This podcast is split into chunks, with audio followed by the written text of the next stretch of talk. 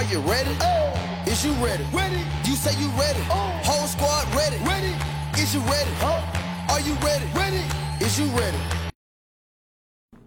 Hello，大家好，这里是 Real，欢迎大家收听最新一期的群英基地，一个属于亚特兰大老鹰球迷的中文播客节目。那么今天呢，我们一起来聊一聊老鹰最新聘请的首席助教这个埃格尔科克斯科夫。那么在这之前呢，我想做一个刊物啊，就是之前一期的节目我们有讲到说，如果湖人想交易特雷杨的话呢，他们是可以怎么样去操作，对吧？但是呢，在那期间，其实我不小心犯了个错误，就是我们有一位很热心的听众朋友啊，就是跟我说说呢，我们如果是要计算奢侈税的话呢，是在常规赛的最后一天，而不是在六月三十号。六月三十号呢，应该只是每个球员的合同啊是在那个时候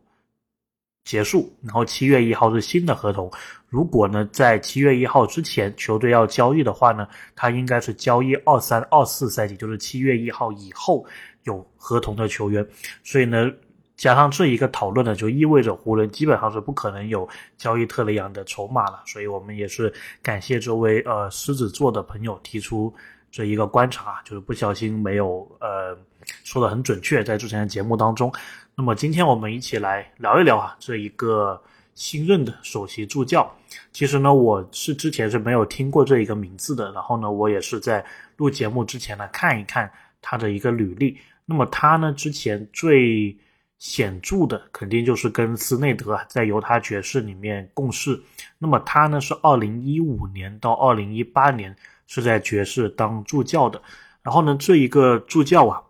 这个科斯克科夫。然后呢，他其实是塞尔维亚人。然后我最早看完他这个履历之后啊，我觉得他可能跟博格丹会有很多的共同话题。首先，他是塞尔维亚人。然后呢，他之前所效力的这一些球队啊，或者说执教过的球队，都是跟博格丹有重叠的。比如呢，这个帕斯坦这一个球队，就是博格丹之前的在塞尔维亚国内效力过的球队。那么他呢，是在这里当过。青训的一个教练，当然跟博格丹应该是没有重叠，他是九六到九七年的时候。那么在那之后呢，其实这一名教练呢，他也是有在欧洲执教过的，在二零二零到二一赛季的时候，当时他是从 NBA 回到了欧洲篮球啊，然后呢是执教这一个费内巴切，然后呢费内巴切也是博格丹之前。效力过的一个球队，不过他这一次执教呢是二零到二一赛季，肯定是跟博格丹是错开了。然后呢，我越了解这一个教练的履历，我发现其实他还他还蛮厉害的。首先呢，他有两个记录啊，应该是只有他才有的，或者说他是历史上的第一人。首先呢，他是第一位在美国这个大学篮球啊，NCAA 就 NCAA。第一级别的这一个篮球，就是我们一般聊的或者说看的，就是这一个级别了。Division One，他是第一位在 NCAA Division One 大学篮球当中当全职助理教练的欧洲人，这个是非常难得的。因为其实篮球嘛，这项运动很多的，特别是美国的这一个体系里面，很多都是美国人或者说加拿大人，所以他作为一位第一位非美国人或者说非北美的人来。当这个助理教练呢，本身就有一定的一个跨时代的意义，而且他今年其实才五十一岁啊，所以他取得这一个成就的时候呢，应该是更年轻的。那么除此以外呢，他还是 NBA 历史上第一位出生在北美以外，然后呢，同时也是在北美以外长大的，就是不是土生的北美两个国家，就加拿大、美国以外的土生土长的。教练，然后这个我还发现是原来之前没有过，就我一直觉得 NBA 这么多年，对吧？七十多年的历史，应该有一位非美国籍的教练，或者说不在美国这个篮球圈长大的教练，但是并不是啊，他是直到二零一八一九赛季接手太阳队成为主教练的时候，才是作为这个历史的第一人啊。所以这一位教练呢，我们先不讲他的其他履历啊，就这两个第一。就第一位 NCAA 大学篮球的非美国人的全职助教，还有呢，第一位在北美以外出生还有长大的 NBA 的总教练，这两个第一啊，我觉得就足以说明这一位教练他其实是有一定的来头的，对吧？那么除此以外呢，我们比较关心的当然是他跟斯内德的一个交集啊。那么他的话呢，最早应该是在塞尔维亚，就一九九二年左右的时候啊，那个时候呢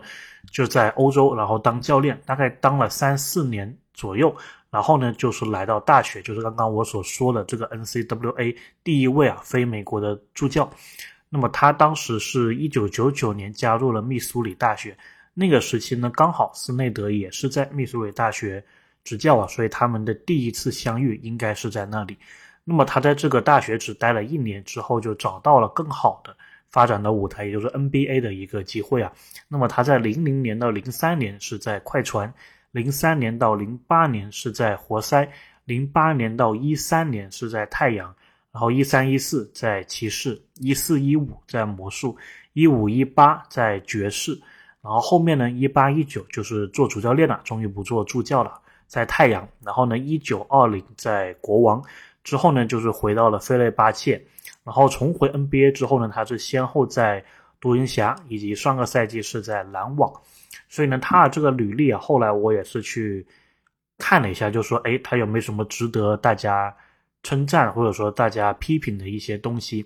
当然，首先呢，我是想说他的这个当助教的这个履历啊，他其实是跟很多很优秀的进攻手都是有合作过的。因为这一名教练呢，他们对他的一个评价就是说他是一个进攻方面的一个天才，或者说是英文这个词啊叫 master m a 就是什么都知道，基本上就是进攻方面的一个百科全书吧，可以这样子理解。那么你看看他之前教过这一些球队啊，对吧？犹他爵士有比切尔，也是个非常炸的得分手，对吧？太阳队有布克，然后国王队呢有福克斯，然后这个独行侠有东契奇，对吧？然后篮网二二到二三赛季，就是上个赛季是有欧文还有杜兰特，对吧？所以他是跟很优秀的这一些得分手都是共事过的，作为他们的这一个进攻的教练，所以呢。我们预期到啊，如果特雷杨跟莫里还有其他球员，甚至是博格丹，在他这个调教下，进攻应该是会得到一定的提升的，或者说至少他可以把其他球星的这一些好的这个东西啊，去跟特雷杨和莫里进行一个言传身教，所以这一点是我比较期待的。然后呢，我还看到了一篇文章，就是当时篮网聘请他为助教的时候的一篇文章啊，当时是纳什是请他来。当助教，大概的意思呢，就是说，当时在二二二三赛季开始之前，纳什就意识到了这个篮网队的进攻太多的这个 isolation，就是太多的这一个单打，然后呢，希望这个科克斯科夫过来之后能够改善这个问题。然后呢，当时啊，他们也是有讲到说，科克克斯夫过来之后呢，他应该可以给这个球队带来更多流畅的一个进攻，而不是更多依赖这个杜兰特还有欧文啊，所以。有这么一段的这一个篇幅啊，都是在描写这一个事情的。当然呢，我自己的印象好像篮网到后面还是比较依赖这两名球员，对吧？当然，呃，有一定的原因呢，比如说这个杜兰特有受伤啊，然后欧文可能有些呃比赛没有打，他可能他这个进攻的流转上面是受到了一定的影响。不过就那个时候来看呢，那时啊，还有包括篮网这一些记者对这个科克克斯夫。的评价都是挺高的，然后呢，我又看了一篇文章，就是讲科克科斯夫在之前的一个履历，就是他跟独行侠的那一段期间，然后刚好独行侠有一年的季后赛啊是碰上了爵士队，然后呢，这个科克科斯夫啊，他就是在米切尔的赛后访谈的时候有提到他，米切尔就说他是一名进攻上的天才，然后也对他表示很感激啊，然后说科克科斯夫他在。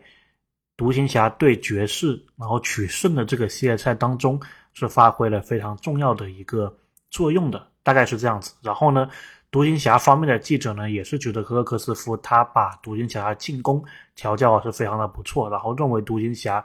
更要走一步的，呃，进一步的话呢，应该是在防守方面。所以呢，相当于是他是做到了他应该要做到的一个任务啊。那么在之前，就是他唯一当主教练的这一段时间呢，一八到一九赛季，他当时是接了太阳的主教练，然后呢是打出了一个非常糟糕的队史的一个战绩啊，十九胜六十三负。那么那个赛季啊，太阳呢还是在园区之前的太阳，所以他们基本上就是没有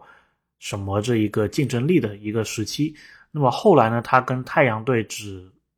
待了一个赛季啊，然后就被解雇了。当时呢，媒体所披露出来的信息就说他作为主教练跟年轻球员呢似乎不太合得来。当然这一点呢，我们并不是特别需要担心啊，因为他如果来老鹰只是当助教的话。年轻球员的成长这方面有科沃、有菲尔茨，他们是会做一个很好的工作的，不用他来操心这些事情。当然，如果他是做主教练的话，肯定方方面面呢，如果出了什么问题，都是他的锅，对吧？这个是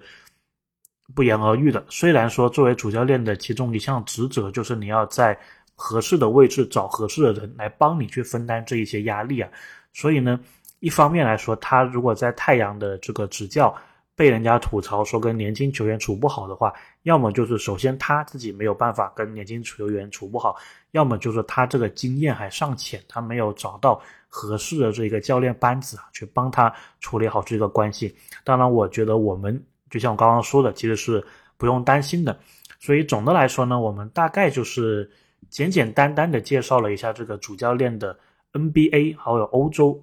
这个俱乐部的生涯。那么同时呢，他也是国家队的主教练。然后这个履历呢，我觉得还蛮厉害的。他在国家队层面呢，首先呢，他是二四二五赛季，当时呢，他是跟塞尔维亚和黑山这个国家队啊是当助教。然后在零八年到一五年呢，他是当格鲁吉亚国家队的一个主教练。一六到一七年呢，是担任斯洛文尼亚的主教练。然后一九到二一年。是担任塞尔维亚的国家队主教练，所以他这里又跟这个约老师，对吧，也是有一个结合，然后跟博格丹又在这里结合了，所以呢，我觉得这一个事情啊，都是挺利好的。无论他的 NBA 的生涯，还是他这个国家队的生涯，其实都能说明他是一个接触了很多很厉害的球员，而且有一定的这个大家对他有一定的这个尊重，对吧？因为他在不同的球队都待过。然后呢，首先他又是来自于欧洲，所以以后啊，老鹰对于欧洲的球员、欧洲的这些潜力的新秀啊，他应该都是能提供一定的帮助，还有一定的人脉的。所以我自己是非常期待这一位助教的。那么关于老鹰的另外一位助教普朗蒂啊，我们目前还没有很多的一个消息，所以也要慢慢的看斯内德接下来他会怎么样去组建他的一个教练班子。OK，那么我们今天这一期啊就聊这么多。我自己是非常期待啊这个科克斯科夫下个赛季的老鹰的一个表现的，所以哎欢迎上我们的贼船科克克斯夫。那我们下期再见。